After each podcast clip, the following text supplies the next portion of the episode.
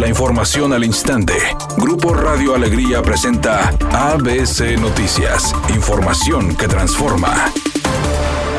A 12 días de que iniciaron las campañas electorales en Nuevo León, algunos partidos políticos esperan la autorización de las autoridades de la Comisión Estatal Electoral, situación que provoca inconformidad a representantes de Morena, quienes solicitaron permiso para las candidaturas de la coalición Juntos Haremos Historia en Nuevo León. Marco González, precandidato a la alcaldía de Santiago, pidió a las autoridades electorales autorizar los registros, mientras que Víctor Fuentes, aspirante a la alcaldía de Monterrey, también se sumó a este llamado. Por su parte, Luis Donaldo Colosio, candidato a la alcaldía de Monterrey por Movimiento Ciudadano, indicó que 90 días son suficientes para llevar a cabo su campaña electoral. 30 días de campaña es un periodo exagerado de tiempo y la gente está harta y más en este momento de recibir tanta sobreinformación y saturación de propaganda. Nosotros haremos las cosas bien, con mucha prudencia, sin sobresaturar al ciudadano, para que el mensaje quede claro.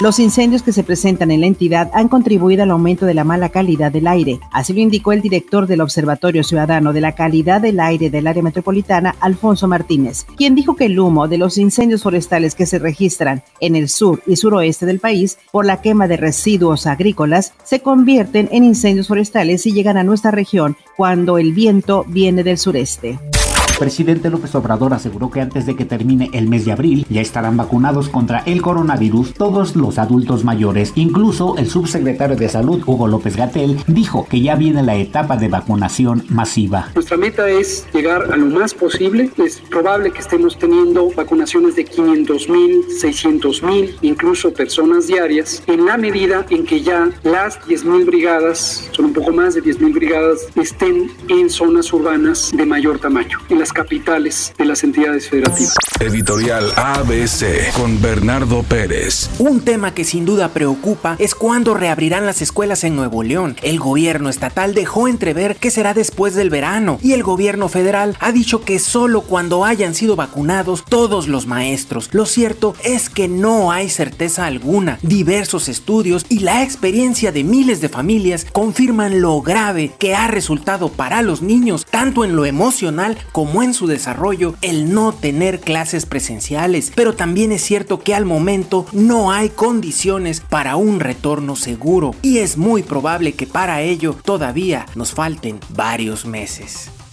La actividad de los octavos de final de vuelta de la UEFA Champions League se retoma este martes por la tarde. El Real Madrid se enfrenta ante el Atalanta en la búsqueda de concretar su pase a la siguiente ronda, considerando que tienen la ventaja de 1 a 0 en el marcador global, así como el gol de visitante mientras que el Manchester City buscará echar mano de su hegemonía ante el Borussia Mönchengladbach para avanzar a los cuartos de final, teniendo la ventaja de 2 a 0 en el marcador global. Ambos partidos están programados a las 14 horas. La cantante Rosalía ha diseñado unos tenis inspirados en las tradicionales alpargatas típicas de Cataluña y ha anunciado su lanzamiento en un video publicado ayer en su perfil de Instagram. Junto al video, en el que se ve al artista española atándose los cordones de las zapatillas, como lo haría con unas alpargatas, Rosalía ha publicado unas fotos del pintor Salvador Dalí con el calzado tradicional catalán.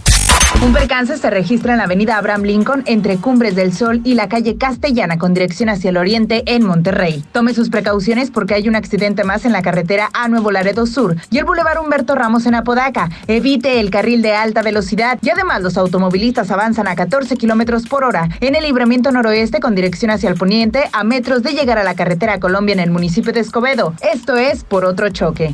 Es un día con cielo despejado. Se espera una temperatura máxima de 32 grados, una mínima de 20. Para mañana miércoles 17 de marzo se pronostica un día con cielo despejado. Una temperatura máxima de 30 grados y una mínima de 20. La temperatura actual en el centro de Monterrey 28 grados.